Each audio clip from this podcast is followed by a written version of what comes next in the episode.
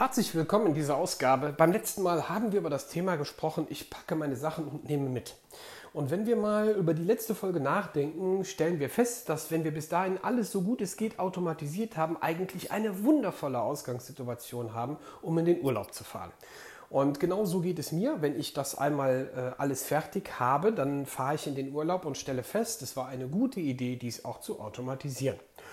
Und dann komme ich nach Hause und stelle fest, mein Gott, was habe ich eine Arbeitsflut vor mir liegen. Ich muss ganz viel machen und ähm, eigentlich weiß ich gar nicht, wohin damit. Dann hat bei dem einen Kunden was nicht funktioniert und das ist bei dem anderen Kunden vielleicht gut gegangen und es gibt verschiedene Ausgangssituationen und das hat einfach auch sehr viel damit zu tun, was genau du tatsächlich verkaufst. Ob du Einzelhändler bist, wie du, wie du meinetwegen Häuser verkaufst oder ob du Versicherungen verkaufst, ist völlig egal.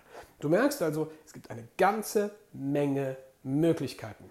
Und ich möchte dich heute dafür gewinnen, dass du darüber nachdenkst, deinen E-Mail-Prozess in, in, in den Griff zu kriegen. Und das kann aus vielerlei Gründen gut sein, weil, ich hatte es auch kurz angeschnitten, du mit Autorespondern arbeiten kannst. Das war kurz erwähnt in der letzten Ausgabe. Ich packe meine Sachen und nehme mit. Ähm, da geht es speziell darum, was passiert eigentlich, wenn der Kunde bei dir eine Anfrage stellt. Dabei ist jetzt mal völlig egal, woher. Natürlich ist das meistens Aushängeschild, Webseite, Kontaktaufnahme oder Newsletter oder was auch immer.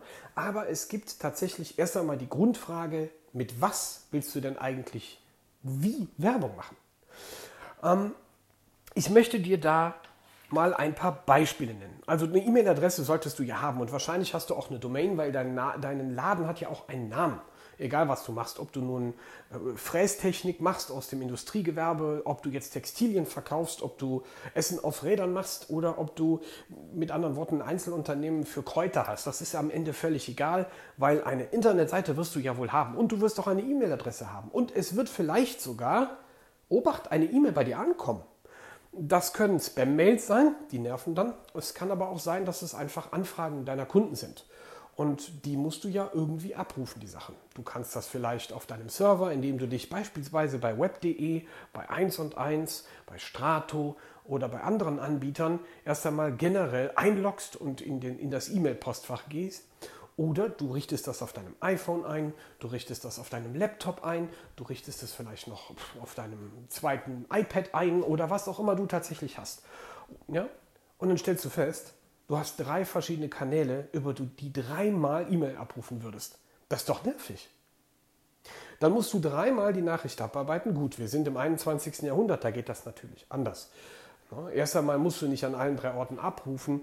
Du kannst es zum Beispiel mit Kundenmanagementsystemen machen, die direkt die Daten auf den Server, auf den Kundenmanagement-Server ziehen und sie direkt dem Kunden zuordnen. Das heißt, wenn du im Kundenmanagement beispielsweise weißt, Kunde A hat eine E-Mail, die heißt müller.kundea.de und der müller.kundea.de schickt dir woher auch immer eine E-Mail an die eingerichtete E-Mail-Adresse, kann das in deinem Kundenmanagement direkt hinterlegt werden. Das hat einen großen Vorteil.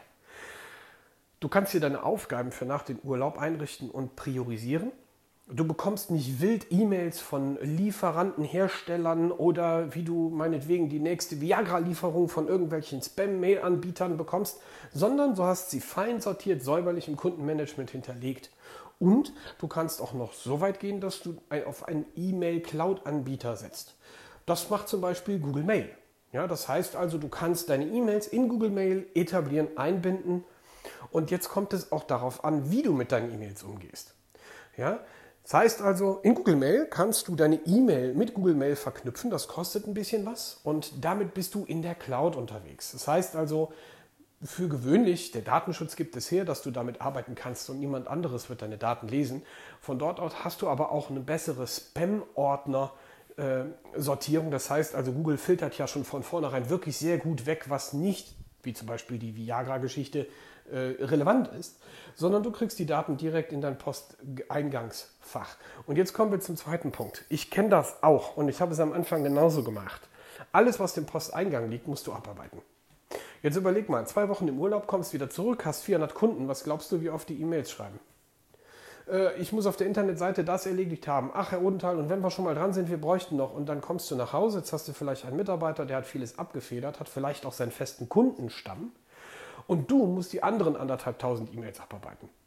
Da wirst du verrückt. Du kommst aus dem Urlaub nach Hause und sag, du, du, du hast erstmal keinen Urlaub, weil du dich die nächsten drei Tage wieder dran setzen musst und alle E-Mails abarbeiten, die Telefonate hinterherarbeiten. Vielleicht hast du vom Finanzamt mal wieder ein schönes Schreiben im Postfach oder irgendwas anderes Unvorhergesehenes passiert. Dinge, die wir einfach nicht wollen. Und da kannst du zumindest mit den E-Mails gegenwirken. Wenn du also mit einer E-Mail-Cloud arbeitest, bist du sowieso von überall erreichbar. Vorteil Nummer eins. Vorteil Nummer zwei, bau dir Regeln auf. Das heißt also, wenn du Kunden hast, ordne sie im Kundenmanagement direkt zu. Das heißt, du kannst im Kundenmanagement direkt arbeiten, in dem Kundenmanagementsystem wie HubSpot oder Pipedrive. Das heißt also, dieses lästige zwischen Postfach und Kundenmanagement hin und her switchen brauchst du nicht mehr. Ja, dann guckst du einmal in dein Postfach rein und dann ist die Sache gut. Die Sachen sind sortiert. Und wenn du Regeln erstellst, dann hast du die Gelegenheit, die Regeln entsprechend nach Wichtigkeit zu priorisieren. Sozusagen beispielsweise schreiben. Gut, Finanzamt würde dir sowieso nie per E-Mail schreiben, aber wichtige, relevante Informationen vom Steuerberater. Sortierst du unter Steuerberater ab und gibst dem Regelwerk die Informationen, wenn E-Mail vom Steuerberater, dann bitte in den Steuerberatungsordner und mich erinnern. Oder eben halt E-Mails von Kunden sind dem Kunden sowieso zugeordnet und in dem Kundenmanagementsystem kannst du dem auch noch Aufgaben geben. Das heißt also, Aufgabe A, Kunde ist beispielsweise, hat sich gemeldet per E-Mail, Erinnerung, Kunde zurückrufen, weil Kunde hat sich vor drei Tagen gemeldet. Das heißt also, auch das gibt dir wieder die Chance zu wissen, wie fängst du an, wenn du aus dem Urlaub zurückkommst. Wie schrecklich ist die Vorstellung, dass dir, dass dir da tausend von Aufgaben auf dich warten. Das macht doch keinen Spaß. Und das kannst du eben halt so lösen. Ja?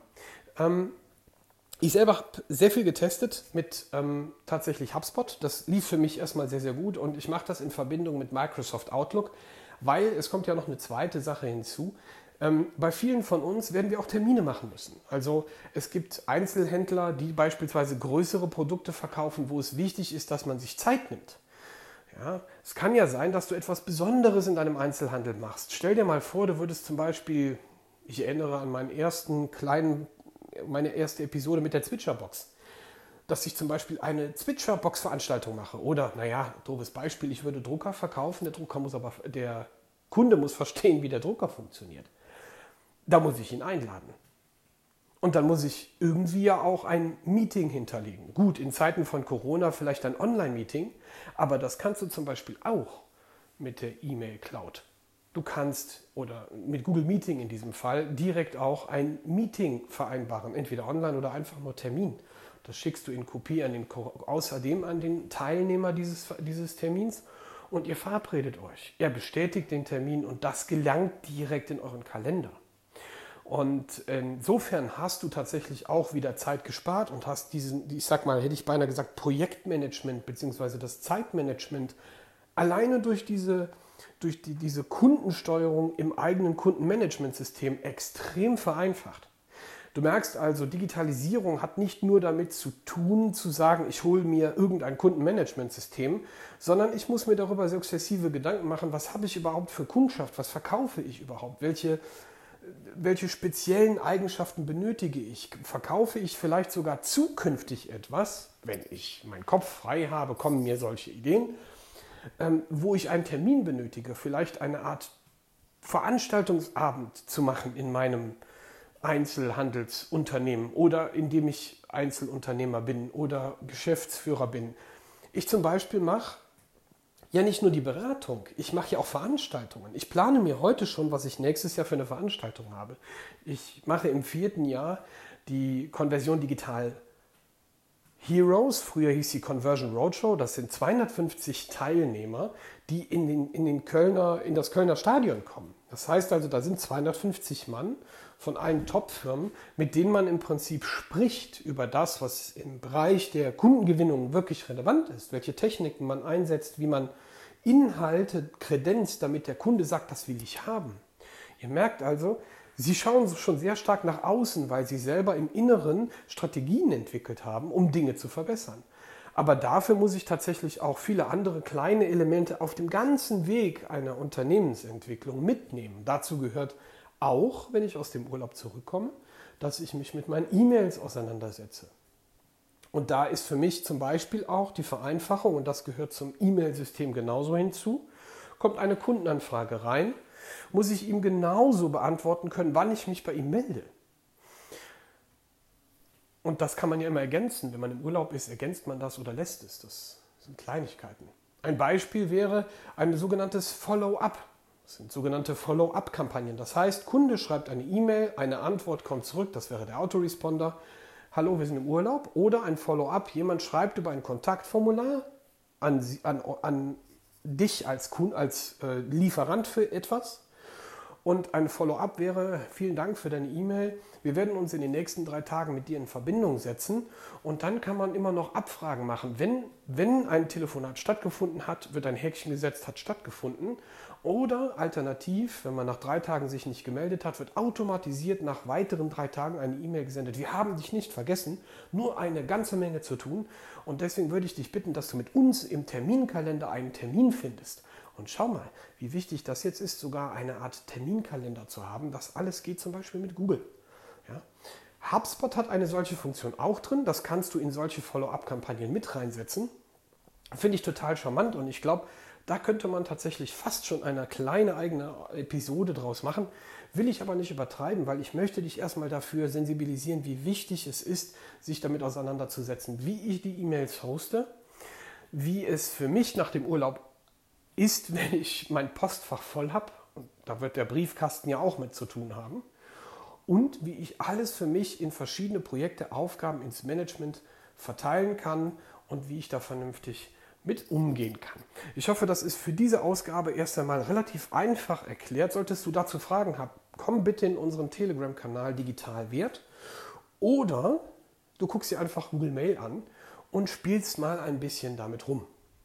Und Ansonsten wünsche ich dir für heute einen erfolgreichen Tag, wenn er nicht schon vorbei ist. Und wir hören uns in der nächsten Episode. Ciao.